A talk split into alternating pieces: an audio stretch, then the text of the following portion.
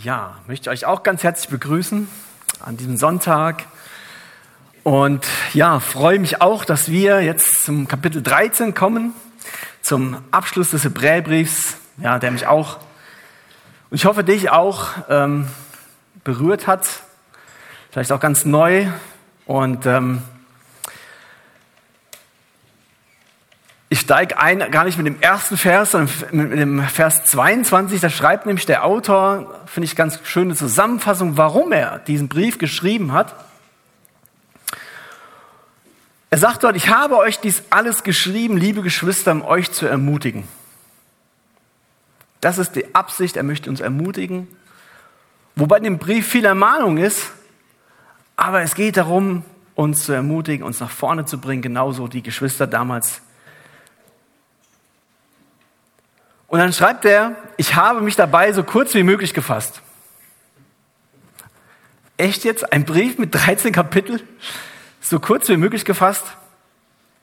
Ich bitte euch eindringlich, diese Botschaft nicht abzuweisen.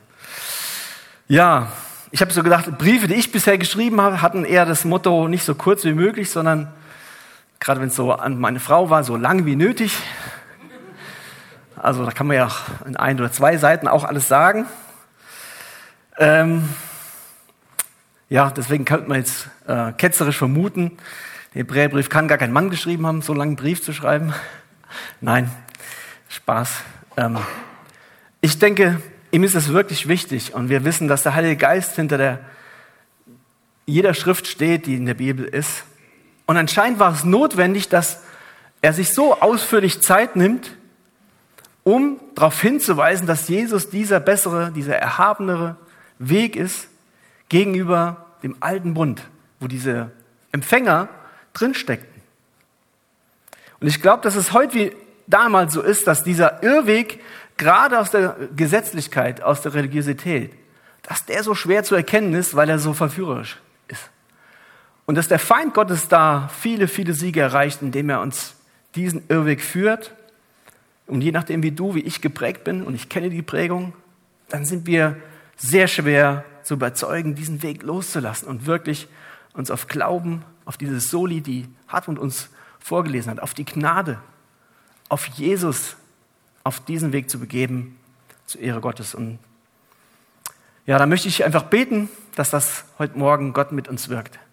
Vater, ich bitte einfach, dass du dieses Kapitel, was so tief und ja, wo ich gar nicht würdig bin, das alles ähm, in, in Tiefe auch auszulegen. Auch die Zeit heute nicht reicht, Herr, weil dein Wort ist so tief. Aber ich bitte einfach, dass dein Geist wirkt, dass er uns anrühren kann, dass er uns da trifft und bewegen kann, wo wir es brauchen, wo ich es brauche, Herr. Und dass er uns da stärkt und ermutigt. Danke, dass deine Gnade ist, die uns stärkt, Herr. Und da bete ich, dass das geschieht durch diesen Text und durch diesen Morgen. Danke, dass wir dich auch eben anbeten dürften, Herr, und dass du das nimmst durch deinen Sohn Jesus. Amen. Ja, ich weiß nicht, die Folie, ob die schon sichtbar ist. Wir steigen ein und äh, ja, Vers 1 äh, ist der erste Einstieg in so einen Abschnitt von sechs Versen, wo dieser Autor, nachdem er zwölf Kapitel sich Zeit genommen hat, zu sagen, schaut, schaut auf Jesus. Er ist so viel größer. Er ist der Weg. Er ist Gott. Er ist der hohe Priester. Er ist der Retter. Er ist der Weg. Nachdem er das alles erklärt hat, um sie von diesem Regelwerk, in dem sie so drin steckten, bringt er jetzt aber fünf oder sechs Verse auch wieder, ja, man könnte sagen, Regeln. Ähm, Überschrift ist in manchen Übersetzungen so Anweisungen für unseren Wandel, christliche Lebensführung. Also was ganz Praktisches, wo er sagt, hey, das, das will Jesus von uns. Ich kenne mich, das ist oft so Dinge, die konkret sind, die will ich vielleicht gar nicht so gern hören. Eher so was über was Unkonkretes philosophieren. Aber ich glaube, wir müssen von Gott hören, also unserem Herrn, von Jesus hören, dass er sagt, das ist, was ich ganz konkret von dir in deinem Leben mir wünsche. Nachdem du meine Gnade angenommen hast. Das sollte die Voraussetzung sein, aus der wir das Ganze sehen. Und ähm, in dem ersten Vers spricht der Autor, bleibt fest in der brüderlichen Liebe. Bleibt fest in der brüderlichen Liebe. Ich hoffe, die Präsentation kommt gleich noch. Ich lese vor. Und falls sie da ist, mache ich dir dann, Janik, immer so einen Daumen hoch. Nicht, dass sie verwirrt sind. Bleib fest in der brüderlichen Liebe. Und damit geht er ja davon aus, es ist schon was da. Er sagt, bleibt, bleibt fest. Er geht davon aus, es gibt es schon bei uns. Jesus, und das ist etwas, was macht er, einfach weil er so großartig ist, dass er uns etwas schenkt, was da ist, zum Zeitpunkt, wenn wir ihn als Kinder Gottes annehmen. Er schenkt uns seine Liebe für die Geschwister, Bruder und Schwester um dich herum. Wenn du dich jetzt umschaust, ist die große Gefahr, dass das alles deine Brüder und Schwestern sind. Und Jesus hat dir einmal eine große Liebe dafür gegeben. Der Liebestank war voll, das machte er. Aber anscheinend, können wir aus dem Text hier sehen, bleib fest da drin, ist das nicht etwas, was immer da ist und bleibt, sondern das bedeutet Arbeit. Das ist eine Entscheidung, da drin festzubleiben, in der geschwisterlichen Liebe. Ich weiß nicht, wie deine Einstellung ist, wie meine Einstellung ist, kenne ich manchmal. In die Gemeinde zu kommen oder meine Brüder und Schwestern wirklich so auch zu sehen, nicht nur zu titulieren, oder ist es eher so, oh, ich will heute eigentlich keinen sehen und äh, ich habe schon mit mir genug selbst zu tun? Und Jesus will einfach, dass wir einander lieben in dieser geschwisterlichen Liebe. Und er macht das nicht nur, dass er sagt, hey, das musst du so machen, sondern ich finde das so gut, dass wir in der Bibel auch das Wie finden, wie das gehen kann. Dass wir diese geschwisterliche tief und fest behalten. Weil ich bin so, und ich denke, da bin ich nicht der Einzige im Raum hier, ich bin erstmal natürlicherweise ein Egoist. Wir sind, glaube ich, alles natürliche Egoisten. Und Jesus will uns aber wegziehen davon, dass wir egoistisch bleiben, sondern dass wir eben den Blick für unsere Geschwister bekommen. Und ich glaube, das macht er bewusst als Trainingsfeld, damit wir irgendwann in das Bild verwandelt werden, wie er ist. Er hat nicht nur seine Freunde geliebt, sondern seine Feinde. Und letzte Woche haben wir es gehört, dass das ja völlig unmenschlich, unnatürlich eigentlich ist. Das heißt, der Weg dahin, seine Feinde lieben zu lernen, ist Gottes Plan, erst unsere Geschwister lieben zu lernen. Und im 1. Johannes 3, und der 1. Johannesbrief ist ein wunderbarer Brief, um über Bruderliebe was zu lernen und zu sagen, das funktioniert nicht, dass ich meinen Bruder hasse, dass, ich, dass er mir egal ist, dass er gleichgültig ist, aber ich will Gott lieben. Das ist ein Zusammenhang. Und das schreibt er, wahre Liebe oder was die Liebe ist, haben wir erkannt in dem, was Jesus getan hat. Er hat sein Leben gegeben. Also da kann man Liebe erkennen. Jesu Liebe ist nicht eine Frage, wo ist die, wie ist die, sondern ich kann es sehen, indem ich an das Kreuz sehe. Darin ist Gottes Liebe wirklich sichtbar geworden. Dann geht der Vers aber weiter. Daher müssen wir auch bereit sein, unser Leben für unsere Geschwister herzugeben. Wow. Da steht müssen. Müssen wir bereit sein. Es ist also nicht etwas, was, ja, optional. Also, Jesus, ich will, dass du mich annimmst, aber die anderen Geschwister zu lieben, das geht einfach nicht. Die gehen mir so auf den Zeiger und die sind auch so schwierig. Hier steht, wir müssen es. Wir müssen bereit werden. Und wie geht das? Und da finde ich auch gut, es gibt eine konkrete Hilfe. Angenommen, Vers 17, jemand, der, da, der das alles besitzt, was er zum Leben braucht, sieht seinen Bruder oder Schwester Not leiden wenn er sich ihnen nur verschließt und kein Erbarm mit ihm hat, wie kann da Gottes Liebe in ihm bleiben? Also hier ist eine Frage, wie kann Gottes Liebe in mir bleiben? Am Anfang ist sie da, indem ich mich nicht verschließe meinem Bruder, indem ich die Not, und das ist ganz praktisch, meines Bruders, meiner Schwester, indem ich die sehe, indem ich die, mich der annehme. Da bleibt Gottes Liebe in mir. Dann bleibe ich fest in dieser Liebe. Und das sagt der Autor hier, den Hebräern, bleib fest da drin. Und der erste Johannes macht weiter, dass er sagt, unsere Liebe darf sich eben nicht nur in Worten, sondern in schönen Reden erschöpfen. Sie muss sich als echt und wahr erweisen. Also vielleicht der erste Schritt, entscheide dich, und ich muss es auch für mich sagen, entscheide dich, Hermann, deine neue Familie erstmal kennenzulernen. Das ist schwer, aber es ist segensreich. Nicht nur die und das ist natürlich nicht einfach. Man redet erstmal vielleicht denen, die man kennt, hallo und sofort ist man im Gespräch. Die Gemeindeklicke, die eh schon immer, mit der ich mich umgebe oder die Freunde. Mit einer Einstellung zu kommen, zu sagen, Jesus, ich will meine Geschwister heute sehen. Ich will mich interessieren, wie es denen geht. Ich will nicht nur meine Ruhe haben. Und das Zweite ist, investiere Kraft und Zeit in deine neue Familie, diese lieben zu lernen. Und ich glaube, da brauchen wir mit offenem Blick sehen wir äußere Not und innere Not. Auch wenn es vielleicht nicht so krass ist wie bei den Hebräern, die Geschwister hatten, die vielleicht in Verfolgung waren, wo sie gerade wussten, okay, derjenige ist gerade kurz davor, verhaftet zu werden oder ist im Gefängnis. Da kommen wir auch gleich noch zu. Der ist misshandelt worden. Die haben Not, dass sie überhaupt durchkommen, dass Essen und Wohnung da ist.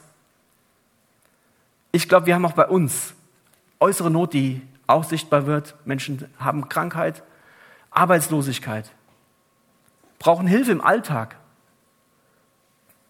haben finanzielle Bedürfnisse, wo ja, jemand echt in Not geraten ist, Schulden hat. Aber es gibt auch so viel innere Not, die vielleicht versteckt ist nach außen, aber die da ist. Und wenn ich die sehe, dann bin ich herausgefordert. Da ist jemand auch krank, der ist traurig, der hat einen Mensch verloren, der ist einsam, gibt Sucht.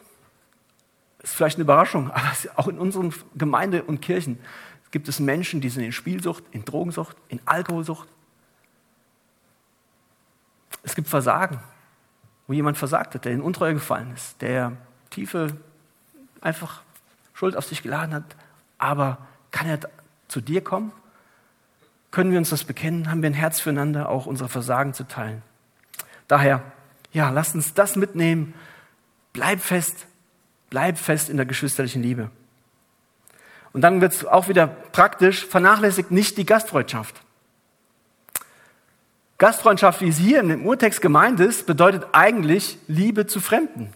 Interessanterweise. Das Wort bedeutet da, dass ich die Fremden liebe. Und ich denke schon, dass es eher stärker hier gemeint ist auf die Geschwister, aber auch für alle anderen Fremden. Bleibt fest da drin, euer Haus zu öffnen, sagt er zu ihnen. Und das bedeutet für die Hebräer schon auch eine Herausforderung, weil einen Fremden aufzunehmen, der vielleicht auch ein, der Christ geworden ist, das bedeutete vielleicht auch in Schwierigkeiten zu geraten. Das heißt, Gastfreundschaft hat da echt einen Preis gekostet. Weil dann klar wurde, oh, das ist auch ein Christ. Und das bedeutete für die ganz konkret Schwierigkeiten. Ist es für uns heute so viel, eigentlich so viel leichter, dass wir das tun können und doch ist es vielleicht etwas, was uns, wo es so an, anstrengend wird, zu sagen, ich öffne mein Haus. Lass uns da diese Liebe, diese Filia schenken, diese brüderliche Liebe, dass es ganz konkret wird zu sagen, wir öffnen unser Haus und laden auch eben nicht nur unseren Freund ein. Wenn du nur deinen Freund und beste Freundin einlädst und denkst, damit habe ich das ja schon erfüllt, sorry. Sondern hier geht es darum, den oder die einzuladen. Die Nachbarin, den Arbeitskollegen, die dich nicht wieder zurück einladen. Vielleicht jemand in der Gemeinde, der ganz neu gekommen ist und du hast keine Option und weißt auch nicht, ob er dich zurück einlädt, dein Herz da zu öffnen. Und dann kommt der nächste praktische Ansatz und ähm, vielleicht noch ein, eine Ergänzung dazu, denn in dem Vers steht, vernachlässigt nicht die Gastfreundschaft, denn durch sie haben etliche ohne ihr Wissen Engel beherbergt. Habe ich mich auch gefragt, okay, ist das noch etwas, was wir ganz, was ist damit gemeint? Ist das Altes Testament Anspielung, so wie ein Abraham oder ein Josef? Ähm, Entschuldigung, ein Abraham oder ein, ein Gideon, die ohne Wissen ähm, Engel beherbergt haben, indem sie ihnen zu essen gegeben haben? Kann das heute noch was Reales sein? Ich habe erlebt bei meinen Eltern ganz praktisch, dass wir Leute zu Hause hatten, die unsere Familie so gesegnet haben. Das waren letztendlich Boten Gottes wo Missionare da waren, die einfach da waren in der Gemeinde und die waren eingeladen bei uns.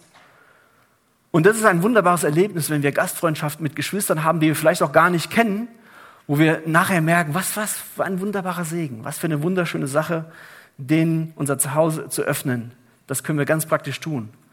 Jedes Jahr gibt es zum Beispiel Camissio, das war für uns auch mal ein Segen, jemanden zu Hause zu haben, zu wissen, ey, das ist toll, wir erleben, erfahren Menschen, die unterwegs sind, wir sehen die vielleicht einmal nie wieder, aber wer weiß, war das jemand, den Gott uns geschickt hat und wir sind gesegnet durch diesen Menschen.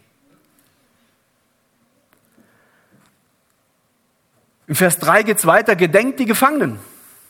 Gedenkt der Gefangenen, als wärt ihr mitgefangen und als derer, die misshandelt werden, als solche, die selbst noch im Leibe leben. Für die Hebräer war das nichts Schwieriges, wo sie groß nachdenken mussten, weil sie vielleicht jemanden kannten, der im Gefängnis war, sie vielleicht jemanden kannten in ihrer Gemeinde, der auch bei ihnen war, der misshandelt war, misshandelt wurde, wegen ihres Glaubens. Und an die schreibt er, gedenkt ihr, vergesst ihr nicht, habt Anteil. In Europa oder Amerika, Australien, glaube ich, für unsere Gemeinden muss ich sagen, glaube ich, das ist etwas, was ein bisschen weiter weg ist. Aber es gibt diese Realität auch heute noch. Wer zum Beispiel Open Doors oder andere Dinge empfängt von ihnen, Briefe, der sieht, es ist Realität in so vielen Ländern. Eigentlich sogar, wenn man bevölkerungstechnisch guckt, in der Mehrzahl der Menschen. Und wir sind eigentlich in einer unnormalen Realität. Ist uns das noch klar, dass wir eigentlich in einer unnormalen Situation leben? Normal bedeutet eigentlich Christsein Verfolgung, bedeutet Verlust von vielen Dingen, und da kommen wir später noch zu, auch Schmach und Schande. Und dieser Preis, den zahlen viele ganz, ganz, ganz konkret. Wir vielleicht eher subtil, wo wir belächelt werden, wo wir ausgelacht werden, aber es sind meistens eher Worte wie wirklich konkrete Dinge. Und der Schreiber sagt hier, gedenkt ihn, vergesst ihn nicht, habt Anteil damit. Wer Neustadt kennt, weiß, das ist auch ein konkreter Dienst, der auch natürlich damit verbunden werden kann, ist zu sagen, ja, Gefangene zu besuchen. Auch ihnen, gerade denen, die dort keine Chance haben, in eine Gemeinde zu gehen, das Evangelium zu bringen. Aber ich denke, das ist hier gemeint wirklich an die Geschwister, die da ganz konkret gefangen und misshandelt werden, zu denken. Und das kann man ganz konkret, und ich lese, dass es für die unheimlich viel bedeutet, einen Brief zu schreiben Einfach, dass sie wissen, okay, da gibt es andere Christen, die mich gar nicht kennen, die sind im ganz anderen Kontinent, die denken an mich. Das bedeutet vielen so viel und das ist sowas, was wir ohne großen Opfer zu bringen heute tun können. Deswegen ermutige ich euch im Gebet und mich selber im Gebet an sie zu denken, das zu nutzen, die Möglichkeit, Kontakt aufzunehmen, um sie zu ermutigen, damit die nicht aufgeben. Im nächsten Vers, und jetzt kommt, gehen wir so langsam ins Eingemachte, und wenn du gedacht hast, okay, bis heute ist die Predigt entspannt, weil muss ich sagen, die Predigt heute geht um Macht, Sex und Geld. Ich glaube, die Dinge, wo jeder Mann und vielleicht auch jede Frau vom Teufel ganz gut gefangen werden kann. Drei entscheidende Dinge, die uns alle irgendwie packen. Im Vers 4, die Ehe soll von allen in Ehren gehalten werden und das Ehebett unbefleckt. Die Unzüchtigen und Ehebrecher aber wird Gott richten. Ich finde es schön, die Bibel stellt erstmal das Ideal der Ehe und die Institution der Ehe als, als Grundlage der Familie, stellt die hoch in den Vordergrund und sagt, die Ehe soll von allen hochgehalten werden. Und erinnert euch, wann hat Gott die Ehe gestiftet? Wann war das? Es war im Paradies. Und zwar noch bevor Sünde in die Welt kam. Das heißt, Gott ist der Erfinder von Ehe und auch übrigens der Erfinder von Sexualität. Es ist nicht der Feind Gottes oft ein Tabuthema, vielleicht in der Gemeinde, aber Gott hat sich einen guten Plan damit gedacht. Und er hat einen, einen, einen guten Gedanken damit. Der erste war natürlich die Fortpflanzung, aber es ist natürlich viel mehr, was er damit verbindet. Das zweite ist, ist ein, eine lustvolle Erlebnis. Es ist auch wunderbar. Aber Gott hat noch was viel Größeres. Weil die ersten beiden, denke ich, kann die Welt mitgehen. Aber die Bibel nennt uns auch einen viel größeren Grund für Sexualität in der Ehe. Das ist etwas, was man nur Zusammenhang verstehen kann mit Jesus und der Gemeinde. Das ist dieses Einfleischwerden, dieses Einswerden, wo sich zwei Seelen verbinden.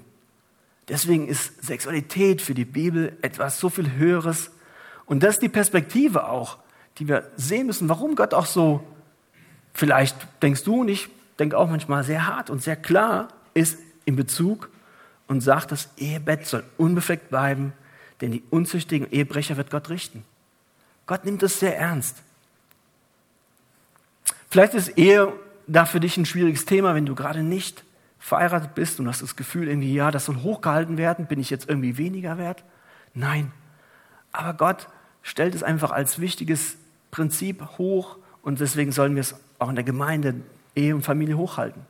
Im Januar haben wir eine Konferenz dazu, weil uns das einfach auch wichtig ist. Die Ehe hochzuhalten, ich glaube, heutzutage schwieriger denn je, oder? Die Gesellschaft, habe ich den Eindruck, drückt Ehe immer weiter weg. Immer weiter nach unten. Es war vielleicht schon immer angegriffen, aber ich glaube, die Geschwindigkeit hat zugenommen, wo die Ehe entehrt wird. Durch Scheidung, ob jetzt gerechtfertigt oder nicht, sie, die Ehe wird entehrt. Menschen leben zusammen, ohne verheiratet zu sein. Das entehrt die Ehe. Ehebruch entehrt. Oder dass Menschen Ehe neu definieren. Entehrt die Ehe, so wie Gott sie sich überlegt hat. Und deswegen ist die Warnung auch hier sehr ernst, dass Gott es als Sünde sieht und sagt, ich werde das, das wird Konsequenzen haben. Wenn es nicht durch das Blut Jesu vergeben wird. Und das ist das Wunderbare, dass wir wissen, dass das Blut Jesu das vergeben kann. Und ähm, ein, eine Strategie von Satan, und der ist genauso Realität wie Gott, und das sollten wir uns immer wieder bewusst sein, ist, dass er möchte Sexualität außerhalb der Ehe fördern und Sexualität innerhalb der, Erde, innerhalb der Ehe möchte er verhindern. Genau will es Gott andersrum. Gott will die Sexualität in der Ehe fördern und eben verhindern, dass es außerhalb, und das ist auch hier gemeint mit unzüchtig, Menschen, die Sexualität ohne, haben, ohne verheiratet zu sein, ob vor oder außerhalb der Ehe. Und Ehebrecher hier Menschen. Und Jesus setzt das sehr hoch und deswegen kann ich nicht hier stehen und sagen, betrifft mich alles nicht. Eben Ehe, das Ehe die dem Eheversprechen untreu sind. Und Jesus sagt, wenn unsere Gedanken, in unsere Gedanken schon wir da untreu sind, dann versündigen wir uns da. Aber ich habe eine wichtige und die möchte ich heute mehrfach wiederholen, Botschaft. Wenn bisher bei den Punkten etwas dabei war, wo du denkst, wow, das ist bei mir nicht der Fall, dann komm mit mir, mit mir, Hermann, komm zum Kreuz. Wenn du denkst, bisher ist alles okay, dann komm zum Kreuz mit deinem Stolz. Weil ich glaube, Gott will uns in diesen Punkten immer wieder neu zu ihm führen, dass wir wissen, wir brauchen seine Gnade und dass wir da wandeln in, in dieser Gnade. Jetzt haben wir die Themen gehabt. Ich habe gesagt, es wird heute tough. Der nächste wäre Geld. Ist ja ein einfaches Thema in der Gemeinde, oder Geld? Ist ja was Weltliches, beschäftigt uns nicht mehr. Wir sind ja schon durchgeheiligt. Können wir schnell drüber gehen über Geld. Aber der Schreiber nimmt sich hier ganze zwei Verse. Ich muss auf die Zeit gucken, deswegen ein bisschen beeilen. Doch trotzdem nehmen wir uns die Zeit. Vers 5 und 6. Euer Lebenswandel sei frei von Geldliebe. Begnügt euch mit dem, was vorhanden ist. Denn er hat selbst gesagt, ich will dich nicht aufgeben, ich will dich niemals verlassen. So können wir denn nun zuversichtlich sagen, der Herr ist mein Helfer. Deshalb fürchte ich mich nicht vor einem Mensch, was er mir antun könnte. Hier sind zwei alttestamentliche Zitate drin. Aber der Vers 5 zuerst mal. Euer Lebenswandel sei frei. Also hier geht es um irgendwas, was uns gefangen hält. Sonst wäre ich ja frei. Die Gefahr ist, dass Geld, Liebe und diese, dieses immer mehr, mehr, nie genug, dass das uns gefangen nimmt. Und ich finde das schon eine wahre Aussage, die man sagte mal, der Geldbeutel ist oft das Letzte, was bei uns errettet wird. Oder? Aber das Gute ist auch hier, Gott sagt nicht nur, okay, lass es, und das ist etwas, was ja schnell gesagt ist. Und Jason hat es, glaube ich, vor zwei Wochen gesagt, das mochte er nicht. Und es geht mir auch so, wenn mir nur jemand was sagt, ja, lass es halt. Sondern wie? Wie kann das gehen? Und das finden wir in diesem Vers so gut. Wie können wir frei werden von dieser Geldliebe? Begnügt euch mit dem, was vorhanden ist. Und jetzt kommen diese Zitate aus dem Josua 1,5. Denn er, also Gott selbst, hat gesagt, ich will dich nicht aufgeben und dich niemals verlassen. Und Spurgeon sagt dazu, und das finde ich so gut, dass er sagt, im griechischen Urtext steht hier eigentlich eine fünffache Verneinung. Das kriegen wir im Deutschen gar nicht hin. Also eigentlich müsste man das übersetzen, ich werde dich nicht keinesfalls aufgeben. Ich werde dich nicht wirklich niemals, nie verlassen. Das sagt Gott dir und mir. Und Zitat weiter, Kind Gottes, nichts sollte dich unglücklich machen können, wenn dir dieser kostbare Text, wenn du den wirklich erfasst hast. Dass Gott dich nie, niemals, nimmer, keinesfalls aufgeben wird und dich nie verlassen wird. Ich, wir müssen noch Amen rufen. Aber wir sind ja eine Westerwälder Gemeinde, gell? Wir schweigen dann.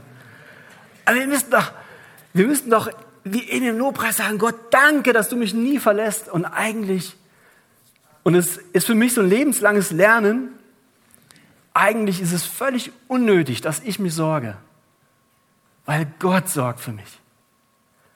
Es ist unnötig, dass wir uns sorgen, weil Gott sorgt doch für uns.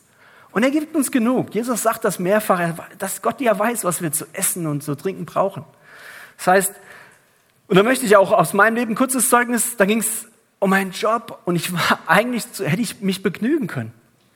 Und ich bin Gott dankbar. Ein lieber Bruder aus der Gemeinde gebraucht, der hat mir Monate vor ein Buch gegeben und als ich mich am neu bewerben war und ich wollte die neue Stelle, mehr Geld, der wäre noch ein Auto mit rausgesprungen.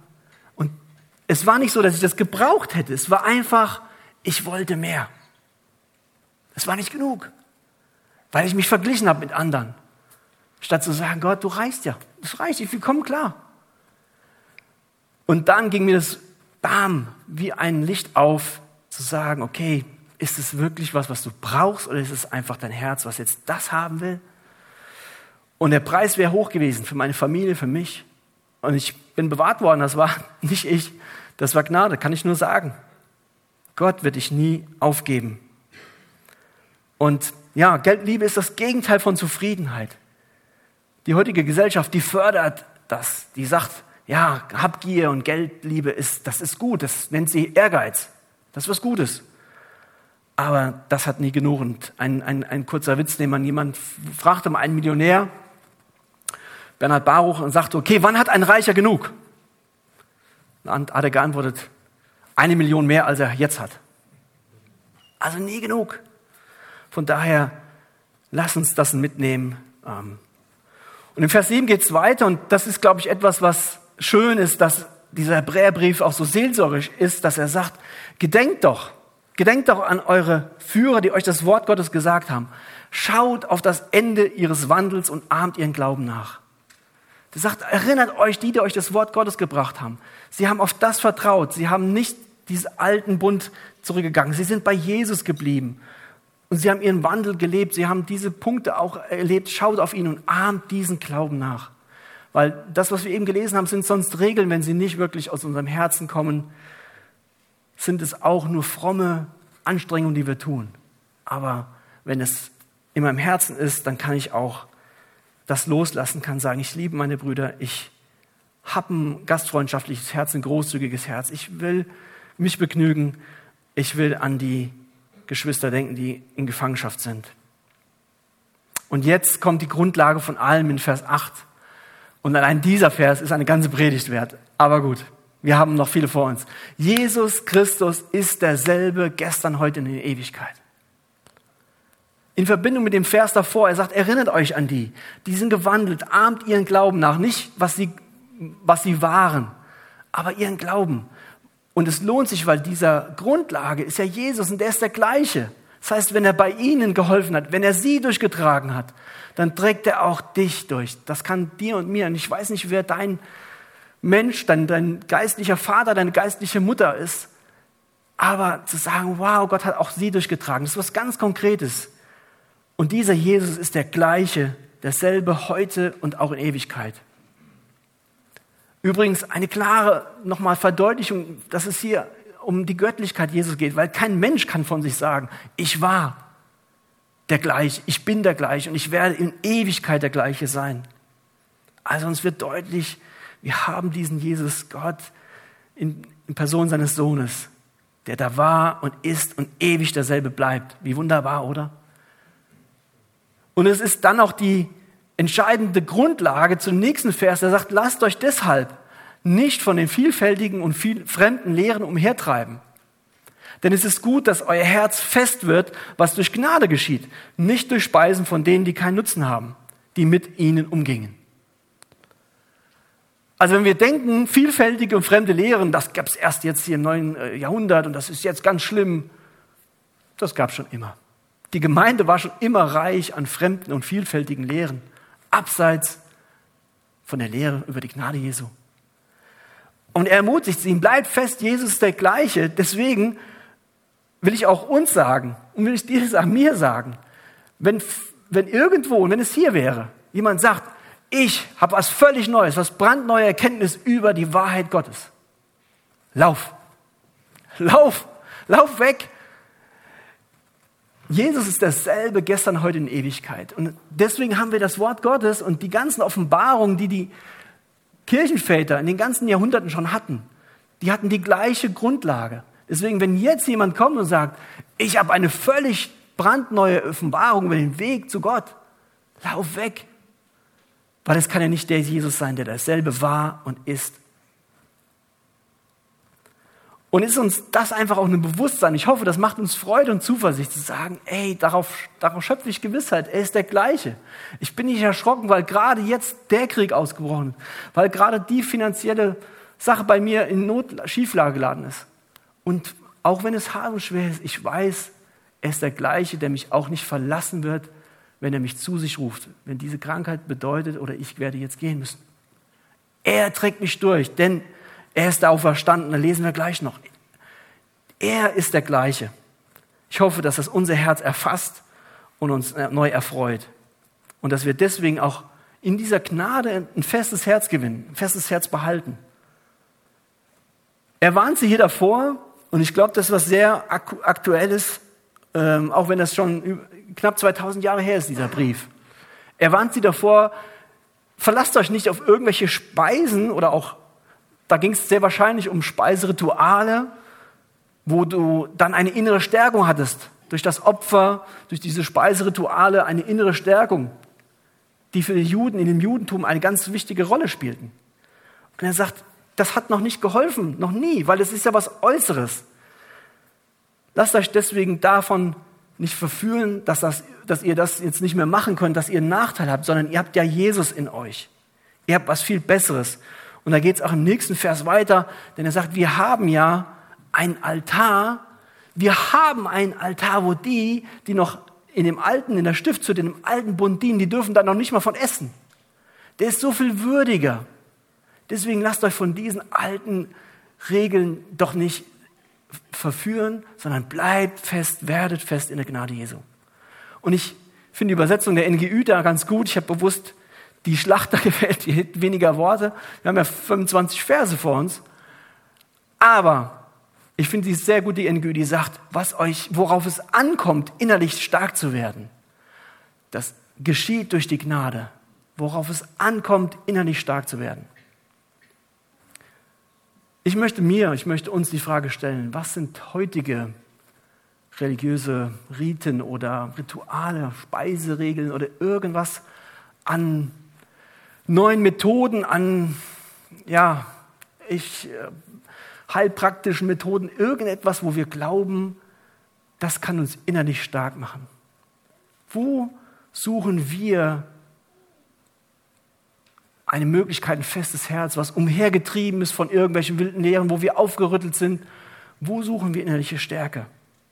Ist es noch die einfache Botschaft, Jesu Gnade ist da, sie genügt. Vielleicht bist du suchen und verzweifeln, weil du das noch nie erlebt hast. Dann will ich dir einfach sagen, das Evangelium ist völliger Gegensatz zur Religion. Da geht es darum, was du tun musst.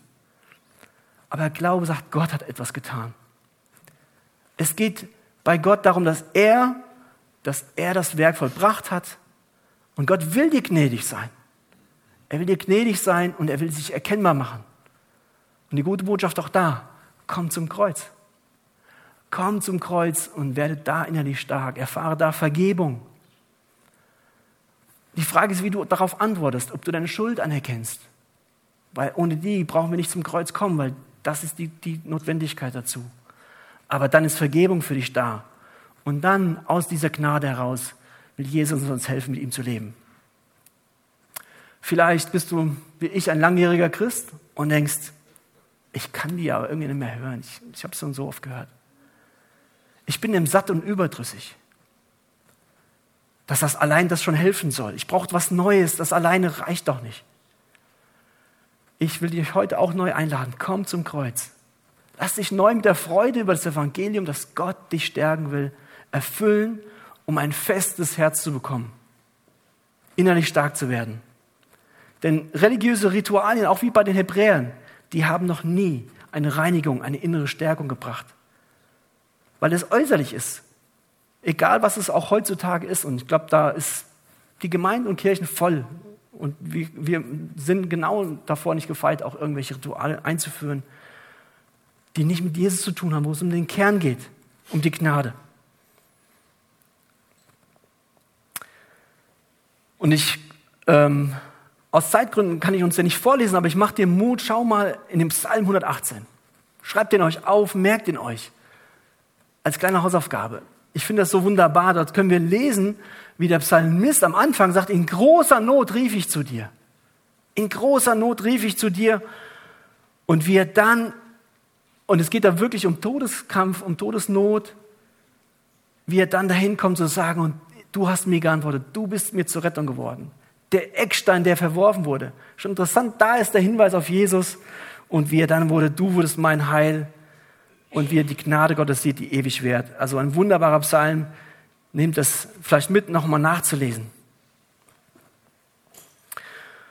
Und der, der, wir sind weiter im Hebräerbrief, der ermutigt uns jetzt, diesen Blick auf Jesus zu richten, den ich eben genannt habe, am Kreuz. Und dass es dabei etwas ist, was vielleicht auch für die Hebräer herausfordernd war. Sie kannten den Tempel, der war schön, der war golden, da war ein toller, ja, toller Schmuck und es war wunderbar, aber dieser neue Opferaltar, dieses Kreuz, das war so schwer, das war, ist ein Fluchholz. Aber er sagt hier, denn die Leiber der Tiere, deren Blut für die Sünde durch den Hohepriester in das Heiligtum getragen wurden, wurden außerhalb des Lagers verbrannt. Darum hat auch Jesus, um das Volk durch sein eigenes Blut zu heiligen, außerhalb des Tores gelitten. So lasst uns nun zu ihm hinausgehen, außerhalb des Lagers und seine Schmach tragen. Denn hier haben wir keine bleibende Stadt, sondern die zukünftige suchen wir. Er ermutigt sie und sagt, okay, vielleicht hast du noch Sehnsucht nach diesem Lager, nach diesem Schönen, aber lasst uns bereit sein, zu diesem hinauszugehen. Auch wir, die wir vielleicht heute uns schwerfällt zu sagen, wow, mit Jesus zu identifizieren bedeutet, ich bin ausgestoßen, bin Außenseiter. Lass dich ermutigen, ja, genau da ist, wo er ist, weil Jesus wurde außerhalb des Lagers, musste er die Schmach ertragen. Wie die Opfertiere im alten Bund musste er hinausgetragen werden, sein Leib da hintragen. Und, aber die Ermutigung ist, ist denn, das ist nicht bleibend. Dieses Jerusalem, dieser Tempel, will der Hebräerbrief klar machen, den ihr jetzt seht, der vergeht. Leute, das ist etwas, was bald zerstört werden wird. 70 nach Christus ist es ja passiert. Wir können das im Rückblick sehen. Vielleicht ist das nicht etwas, was dich jetzt so berührt und sagst, ja, ich habe keine Sehnsucht nach Jerusalem, nach diesem Tempel. Für die war das was ganz Konkretes, weil die dachten, wow, da ist es der Ort, wo man Gott begegnen kann. Aber vielleicht ist das sind andere Dinge, die uns, unser Herz, unser Zentrum unseres Lebens so ein Stück weit sind, was uns heilig und lieb ist. Zu sagen, nein, Lass es los. Sei bereit, darauf zu verzichten, weil Jesus ist außerhalb dieses Lagers und er hat Schmach erlitten. Und wenn wir bereit sein wollen, ähm, mit ihm zu leben, dann müssen wir das auch auf uns nehmen.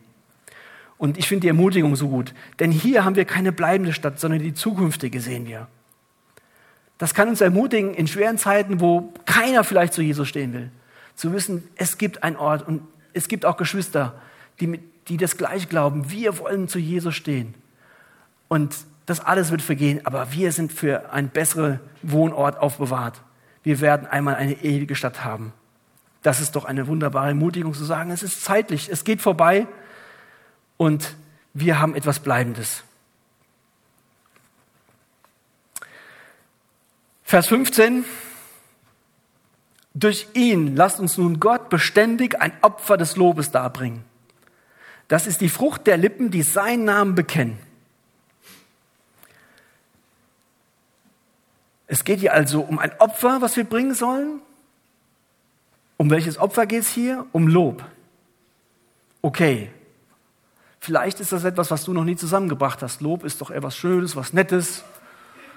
Aber hier geht es um einen Zusammenhang, dass Opfer ein Lob, sein Lob ein Opfer ist und es hat etwas mit Lippen zu tun. Das ist wieder eine Anspielung aufs Alte Testament im Hosea 14.3. Nehmt Worte mit euch, kehrt zum Herrn und sagt ihm, vergib alle Schuld und nimm es gut auf. Wir wollen dir die Frucht unserer Lippen als Opfer darbringen. Und ich habe vier Punkte, vielleicht könnt ihr, könnt ihr euch die merken. Es ist, wie gesagt, schade, dass wir die Folie nicht haben, aber ich will euch die nennen. Anbetung, die Gott gefällt, ist vielleicht anders, wie du die bisher für dich definiert hast und wie ich die für, für die mich äh, definiert habe. Anbetung, die Gott gefällt, ist als erstes, haben wir gelesen hier, durch ihn. Die wird also dargebracht, durch wen? Durch Jesus. Durch ihn lasst uns Gott dieses Opfer darbringen. Ich muss wissen, ich kann und wir können zu Gott und ihm Lob bringen, nur auf der Grundlage, dass Jesus das Werk am Kreuz getan hat. Dass er wohlgefällig war, dass er gerecht war, vollkommen. Vorher könnten wir gar nicht in seine Gegenwart kommen und das Lob wäre nicht annehmbar. Und wir dürfen ihm beständig opfern. Und ich hoffe, da bin ich auch nicht der Einzige hier, der sagt, boah, ich habe aber nicht immer, mir ist nicht immer nach Lobpreis.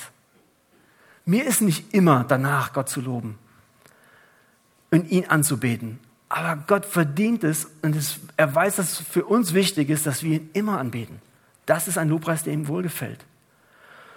Und er ist auch ein Opfer, weil es uns etwas kostet, vielleicht auch unbequem ist.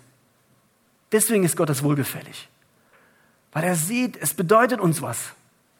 Nicht nur dann, wenn es leicht fällt, weil er uns beschenkt und segnet und sobald er das wegnimmt, loben wir Gott nicht mehr, sind wir undankbar. Nein, wir tun es auch dann, auch wenn es uns etwas kostet. Und ich finde es interessant, dass hier also bewusst auch um Sprache geht, Frucht der Lippen. Und ich hatte eben schon gesagt, wir sind ja Westerwälder Gemeinde oder ich sage mal so äh, Ausläufer von Westerwälder. Und ähm, es gibt so einen Witz über Ostfriesen, wenn da einer Moin Moin sagt, statt Moin, dann sagen die, ja, ist ein Schwätzer. Der sagt zu viel. Und manchmal habe ich den Eindruck, das geht uns auch so, dass wir irgendwie hier im Westerwald haben wir irgendwie, sind wir Nachfahren von denen oder irgendwie, also wenn es um Gottes Lob geht, dann. Oh. Aber Gott sind Worte wichtig. Warum? Warum sind Gott eigentlich, warum ist uns wichtig, ist ihm wichtig, dass wir ihm das sagen, dass wir ihm das singen, die Frucht unserer Lippen.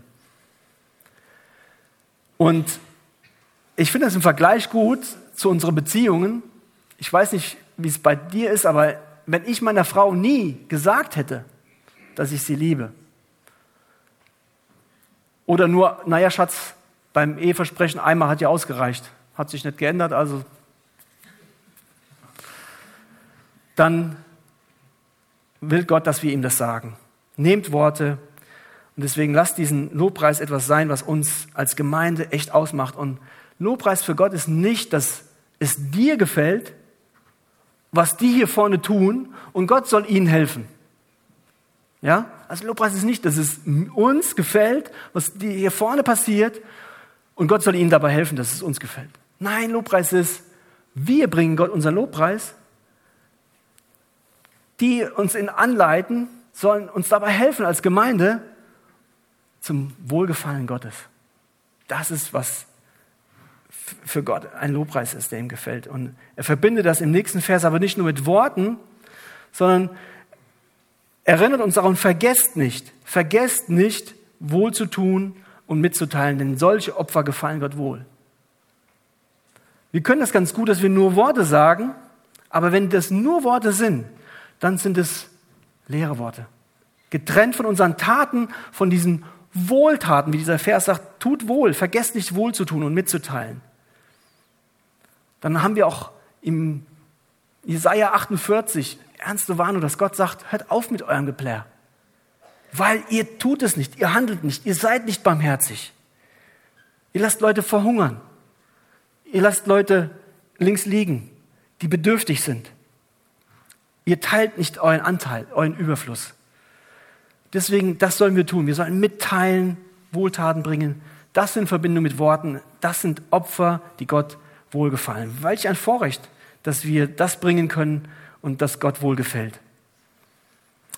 Vers 17, ich will ihn kurz halten, weil ich unheimlich schwierig finde, äh, hier selber darüber zu predigen. Ähm, vielleicht könnt ihr es verstehen, warum, aber er ist da und er soll zu uns sprechen.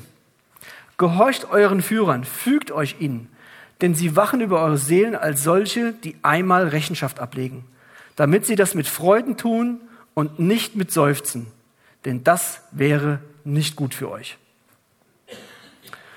In dem Vers sehen wir, und ich will den Text für sich sprechen lassen, da, dass Jesus überträgt Verantwortung, überträgt einigen Verantwortung der Gemeinde zur Leiterschaft.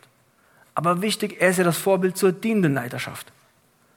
Unter seiner Herrschaft als Oberhirte. Und wenn das Menschen sind, die wirklich nach Gott trachten, die ihn als Oberhirten sehen, dann sollen wir als Gemeinde diesen Menschen folgen. Das sollen die Hebräer tun. Aber im Vers steht auch sie, das heißt die Führer wie aber auch die Gemeinde der Hebräer müssen irgendwann Rechenschaft ablegen für wie sie nachgefolgt sind. Ich habe es für mich mal zusammengefasst, Gott überträgt oder Jesus überträgt Verantwortung zur dienenden Leiterschaft unter seiner Herrschaft als Oberhirte, aber er verlangt von uns allen Rechenschaft über unsere Nachfolgerschaft. Und deswegen sage ich, fällt es mir schwer, ist ähm, zu sagen, okay, jetzt hier, das ist, äh, das sollte jemand anderes tun, der uns ermutigt, okay, folgt euren Lehrern. Aber, und das hat Jack Miss so gut gesagt, ein Lehrer sollte uns lehren, uns Gottes Wort unterzuordnen, nicht sich selbst. Ein Lehrer sollte uns lehren, uns Gottes Wort unterzuordnen und nicht sich selbst. Wenn Leitung Gottes Wort als Maßstab nimmt, dann ist es gut, ihm zu folgen, weil das ist Gottes Wort sagt. Also kann ich mich dem unterordnen, aber nicht einem Menschen, der außerhalb dessen sich bewegt. Deswegen ist dieser Vers auch oft missbraucht worden. Deswegen sage ich, es geht auch heute um Macht. Aber Jesus verleiht Verantwortung und Leitung immer gepaart mit Liebe, die in Demut Dienen seinem Vorbild und verlangt Rechtschaft dafür, weil er weiß, wie gefährlich das ist, dass Macht eben missbraucht wird. Und ich finde das so gut, dass dann der Schreiber auch weitermacht und sagt, betet für uns. Er weiß, ich brauche auch Gebet. Als der, der euch, Hebräer, hier das Ganze mitteilt, der euch ermutigt, aber auch ermahnt und sagt, das ist, was Gott mir aufs Herz gelegt hat. Betet für uns. Und deswegen will ich ganz konkret auch sagen, betet für uns. Für uns als Leitung, weil wir brauchen so sehr Gebet, wie jeder das von uns braucht. Es gibt keinen im Raum hier, der sagen kann, ich brauche kein Gebet, kein Füreinandergebet. Bin ich fest von überzeugt, jeder braucht es. Und der Schreiber hier ermutigt uns, das uns auch einzufordern und sagt, ich ermahne euch, bitte betet für uns, damit ich bald euch wieder hergegeben werden kann. Sehr wahrscheinlich war er in äh, Gefangenschaft, weiß es nicht genau, aber er er vertraut darauf, dass Gebet eine Macht hat, weil er sagt auch, okay, damit ich euch umso schneller wieder hergegeben werden kann. Seine Motivation ist nicht zu sagen, betet für mich, damit es mir gut geht, sondern ich möchte euch segnen. Ich möchte im Dienst weiter mit Jesus gehen. Betet, betet, dass das möglich ist. Aber er sagt, es ist nicht die Frage, ob ich freikomme, sondern wenn ihr betet, dann ist nur die Frage, wie schnell. Also so ein Vertrauen hat er in Gebet. Und ich finde, das ist das auch, was uns demütig hält und uns abhängig von Gott zu wissen, wir können es nicht wuppen. Wir können hier nicht Gemeinde, Gemeinde wuppen und auch nicht diese Regeln, diese Lebensführung, diesen Wandel in unserem Leben leben, ohne dass Gott das in uns macht. Ohne die Gnade, dass er unser Herz verändert, was uns immer wieder betrügt, was uns immer wieder wegziehen will. Und jetzt kommt ein Segen, und ich finde ihn einer der größten Segen in der ganzen Bibel. Ich weiß nicht, Hartmut, was du rausgesucht hast. Aber der ist, der ist richtig gut. Und den, der würde ich sagen, ist auch mit den anderen, die wir finden in 3, 4. Äh, Mose 6, äh, erst, im 2. Korinther 13 oder in, im Judasbrief 1, der ist dem mindestens ebenbürtig. Ich lese ihn uns vor. Der Gott des Friedens aber, der unserem Herrn Jesus aus den Toten heraufgeführt hat, den großen Hirten der Schafe, durch das Blut eines ewigen Bundes, er rüste euch völlig aus zu jedem guten Werk, damit ihr seinen Willen tut, indem er in euch das wirkt, was vor ihm wohlgefällig ist. Durch Jesus Christus. Ihm sei Ehre von Ewigkeit zu Ewigkeit. Amen. Dem kann man eigentlich nicht oben was draufsetzen, oder? Gibt noch vier Verse, aber er, er, er betet für sie einen wunderbaren Segens, ein Segensgebet, was, finde ich, alles umschließt. Der Gott des Friedens. Wir haben einen Gott, der jetzt mit uns im Frieden ist. Alter Bund hat nie bedeutet, dass Gott Frieden geschlossen hat mit ihnen. Es war zugedeckt. Wir haben Frieden mit Gott, weil Jesus das getan hat. Jesus ist auferstanden. Das ist ein Beweis. Er steht hier, er hat den großen Hirten herausgeführt aus den Toten. Die Auferstehung zeigt deine und meine Sünde. Damit ist Gott fertig. Es ist bezahlt. Es ist gesühnt. Es ist akzeptiert vor Gott.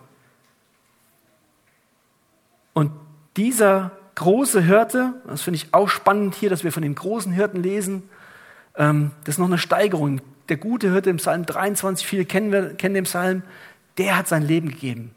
Und der große Hirte, der ist auferstanden. Und der hat durch den, sein Blut den ewigen Datenbund erkauft. Und er rüste euch völlig aus zum guten Werk. Und hier in diesem Vers 21, für mich, ähm, schade, wie gesagt, ich, ich zähle es euch so versuche es euch vorzustellen. Für mich ist das wie so ein wunderbares Mischungsverhältnis, was Gott hier macht in diesem Vers 21. Ein Mischungsverhältnis von 3 zu 1. Er rüste euch völlig aus. Also Gott schenkt die Zurüstung, damit ihr seinen Willen tut. Auch das Verlangen. Gott ist am Werk. Indem er in euch das wirkt, was ihm wohlgefällig ist. Also Gott gibt und wirkt in uns die Kraft. Das Zweite. Damit ihr tut, was ihm wohlgefällig ist. Jetzt kommen wir. Wir tun es. Und dann was ihm wohlgefällig ist, Gott will das belohnen. Ich mache es nochmal, 3.1. Gott schenkt Verlangen. Gott gibt Kraft, dass wir es tun und damit er uns belohnen kann. Ist das nicht ein wunderbares Mischungsverhältnis? Er ist an drei Stellen im Werk und wir dürfen, weil er das in uns wirkt, das Wollen und das Vollbringen, seine Werke tun. Und auch, dass er in seiner Dreieinigkeit hier wirkt. Der Sohn wirkt durch die Kraft des Heiligen Geistes zur Ehre des Vaters. Ihm sei Ehre in Ewigkeit. Das ist immer der Plan Gottes gewesen, dass er in diese Dreieinigkeit wirkt. Und die abschließenden Grüße habe ich ja schon angefangen, wo er nochmal sagt, hier, ich habe euch zur Ermutigung geschrieben, das alles, habe mich kurz gefasst, also auch meine Predigt war so kurz wie möglich, wie dieser ganze Hebräerbrief. Und er sagt dann noch, erinnert euch, der Timotheus, der ist jetzt freigelassen, der wird euch besuchen und grüßt alle Heiligen. Wir waren jetzt vor kurzem in Rumänien, ich fand das so schön, die haben im Gottesdienst aufgerufen, hat irgendjemand Grüße. Und dann sind die aufgestanden, ja, ich habe Bad dem besucht oder ich habe die Woche die Schwester besucht, die ist krank, die lässt euch grüßen. Oder jemand war in einer anderen Gemeinde. Ich finde das eine schöne Geste, eine schöne, gute Tradition. Grüßt alle eure Führer und alle Heiligen. Diese, ja, wunderschöne Höflichkeit hier zu sehen. Es grüßen euch alle die von Italien. Er sagt ihnen zu, da sind noch ganz viele andere hier in Italien, die kennt ihr vielleicht gar nicht, die grüßen euch. Die sind mit euch gemeinsam unterwegs. Schöne Sache, wenn du, wenn ich mal auch ins Ausland gehen und erleben, die ticken ganz anders, die feiern ganz anders Gottesdienst, aber es ist so wunderbar, du weißt nach einer Minute, vielleicht manchmal nach zehn Sekunden, wir sind Brüder und Schwestern. Und man grüßt sich, man drückt sich. Heiligen Kuss müssen wir vielleicht nicht mehr machen, aber ich finde, das, das muss man einfach erlebt haben. Deswegen lasst euch da einladen, zu erleben, Gott ist weltweit am Werk. Und gibt es einen besseren Schluss für so einen Brief, wie er dann sagt, hier, die Gnade sei mit euch allen. Lasst mich da noch beten. Jesus, ich bitte dich, dass deine Gnade mit uns ist, dass deine Gnade uns bewegt, dass dieser Hebräerbrief mich ganz neu erfasst, was du getan hast, was dein Werk ist, dass wir nicht in fromme Gesetzlichkeit abdriften, dass wir nicht träge werden, nicht müde. Und wenn Verfolgung vielleicht auch irgendwann uns persönlich trifft, Herr, dass wir dann zu dir halten, dass wir bereit sind, die Schmach zu tragen. Geh du mit uns in diese Woche. Lass uns gestärkt sein und innerlich stark und fest werden durch deine Gnade. Amen.